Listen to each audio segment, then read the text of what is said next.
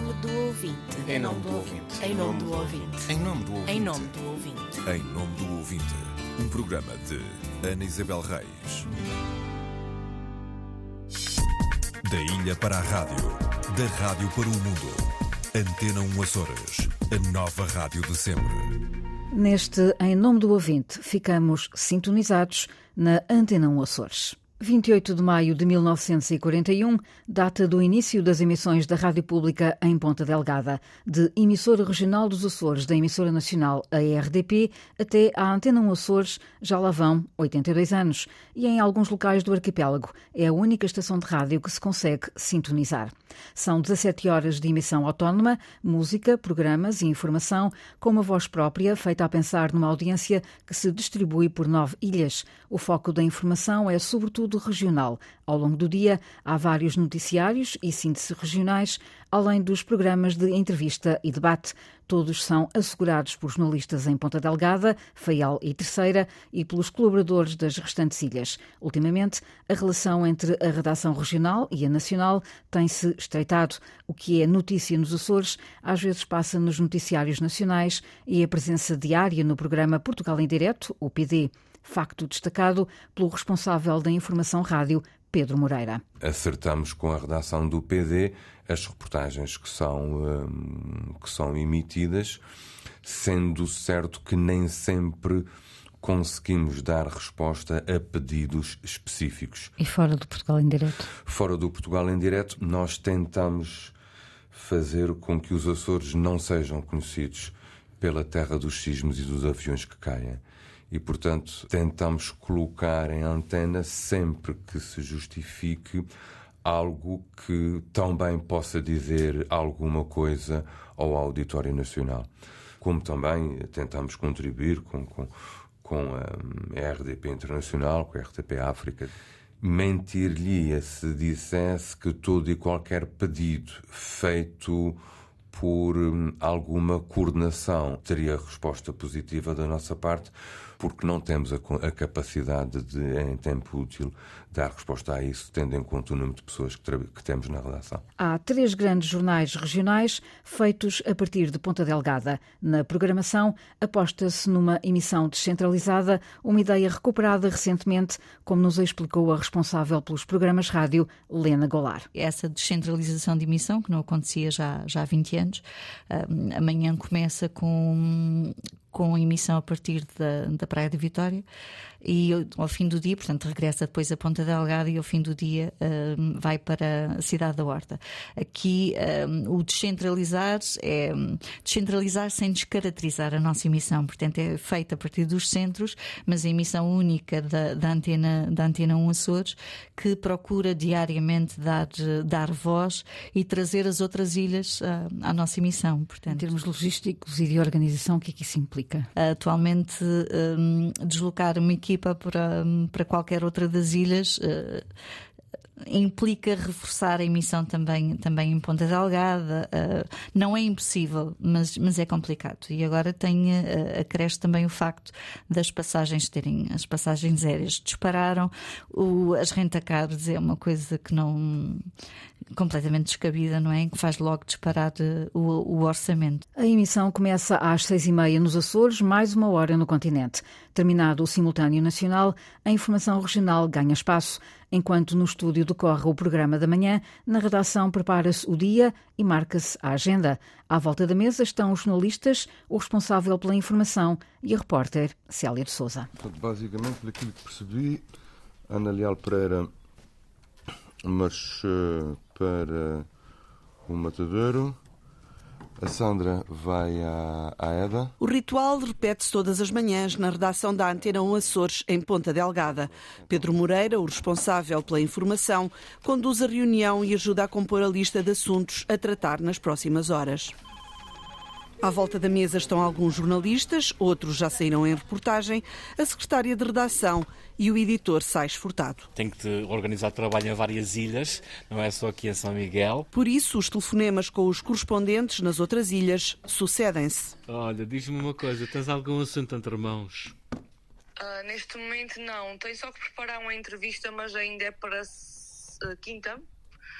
Ah, portanto, se tiveres alguma coisa, não há problema nenhum. Alô, Faria, bom dia, está tudo bem?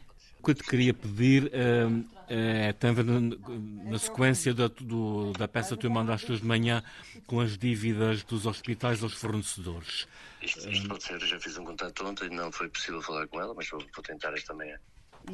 Fica pronta? Pronto, e depois então dás-me um toque quando souberes alguma coisa sobre isso, está bem? Tá, um abraço, até logo. Até já. Os temas a tratar são estritamente regionais, o que acrescenta dificuldade à tarefa, explica Pedro Moreira. É a tal questão de, de o assumir fazer hum, somente conteúdos, eh, conteúdos regionais, o que te obriga realmente aqui até de um dia para o outro uma previsibilidade muito maior, porque temos a noção que hum, as primeiras horas, a madrugada, no, no nosso pequeno quintal, não produz, eh, não produz informação. Trabalho distribuído para já. Bom trabalho, vamos a eles. Saio em reportagem com a jornalista Sandra Pimenta. Sais qualquer coisa, se aquilo atrasar, eu aviso, está bem? Vamos ali à Secretaria Regional de- do Turismo e Mobilidade, Infraestruturas, enfim, é uma pasta enorme que ela tem.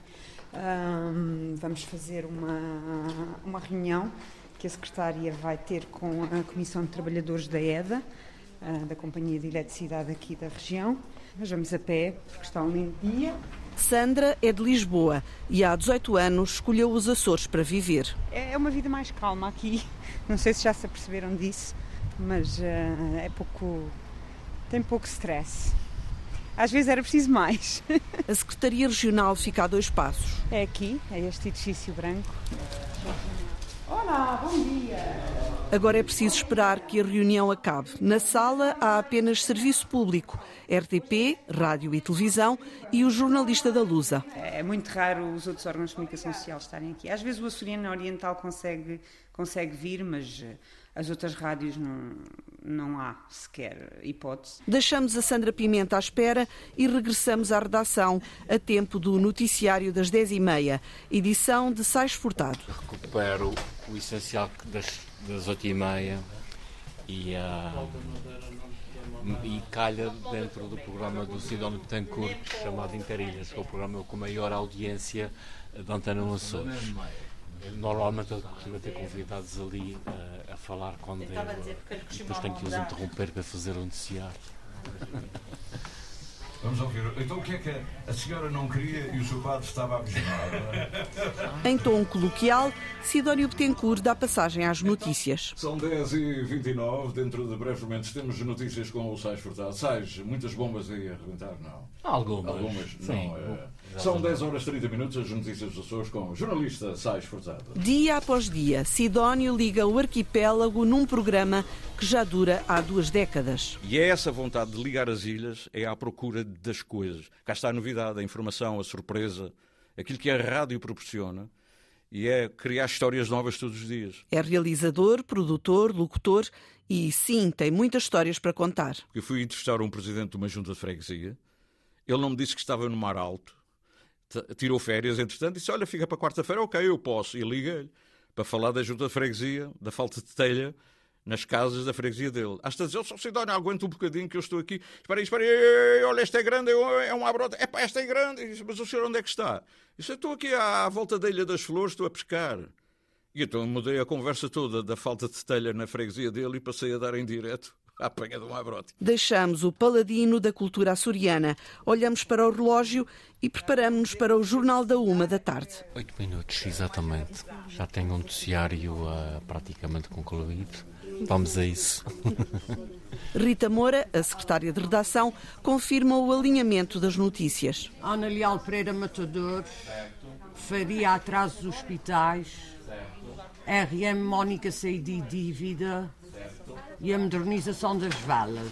ok, está tudo. Sais Furtado a postos, sinal horário no ar, na regi acertam-se pormenores. Sim? Ah, ok. Então deixa da mão, deixa da mão. Iniciativa Liberal denuncia E depois falo. autogestão Ok? do matadouro de. Da previsão inicial, houve temas que caíram, outros foram acrescentados. É assim na redação da Antena 1 Açores e em todas as redações do mundo. E amanhã há mais. Há mais com muito poucos. Vamos a números. 12 jornalistas ao todo, em São Miguel, Terceira e Faial, e uma rede de correspondentes e colaboradores nas restantes ilhas.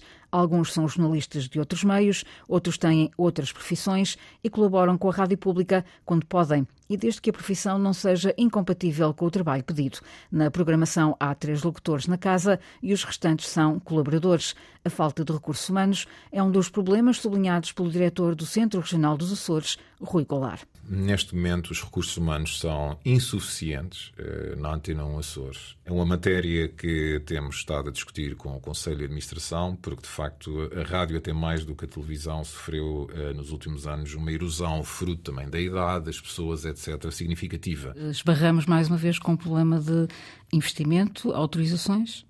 Investimento temos. Eh, aqui a questão, eh, se estamos a falar nos três polos, neste momento ainda temos essa capacidade de resposta. Depois há a eterna questão, que é levantada muitas vezes, que são as restantes seis ilhas que não têm nenhuma delegação da RTP ou da Antena 1.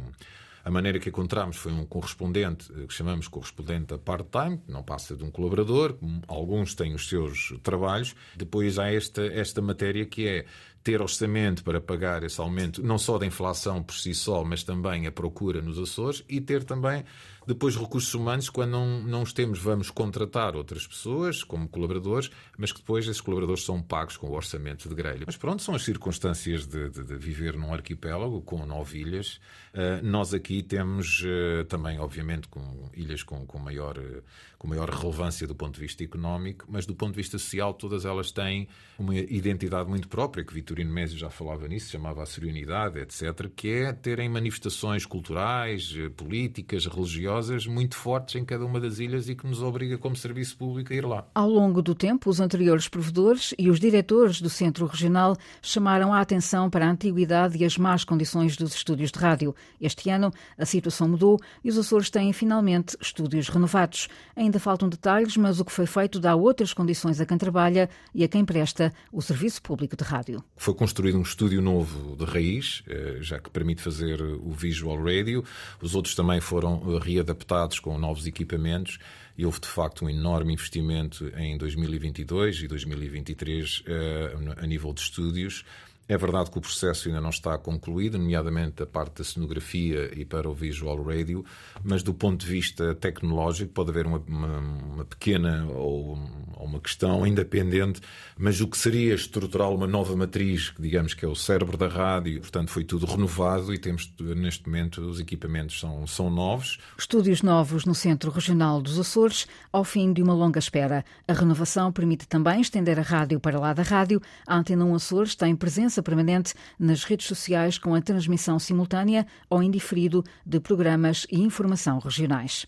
O diretor do Centro Regional dos Açores, Rui Goulart, aponta um problema transversal a toda a rádio, mas que nos Açores é frequente. O programa de produção e gestão dos conteúdos sonoros, o DALET, que de tão antigo nem sempre suporta a carga que representa uma emissão de 17 horas diárias. Às vezes falha e às vezes apaga-se, e com ele apaga-se a emissão. O que posso dizer e a verdade é que a direção do CRA e a área técnica e tudo já expôs a situação ao Conselho de Administração, que ficou de estudar, encontrar uma solução que pode ou não ser o DALET. E isso está a ser trabalhado pela DEST, pelo Departamento de, Engenharia, Sistemas, etc., da RTP, eh, que ficou de fazer esse estudo e fazer esse levantamento para encontrar uma solução, porque atualmente o DALET provoca inclusive falhas na emissão.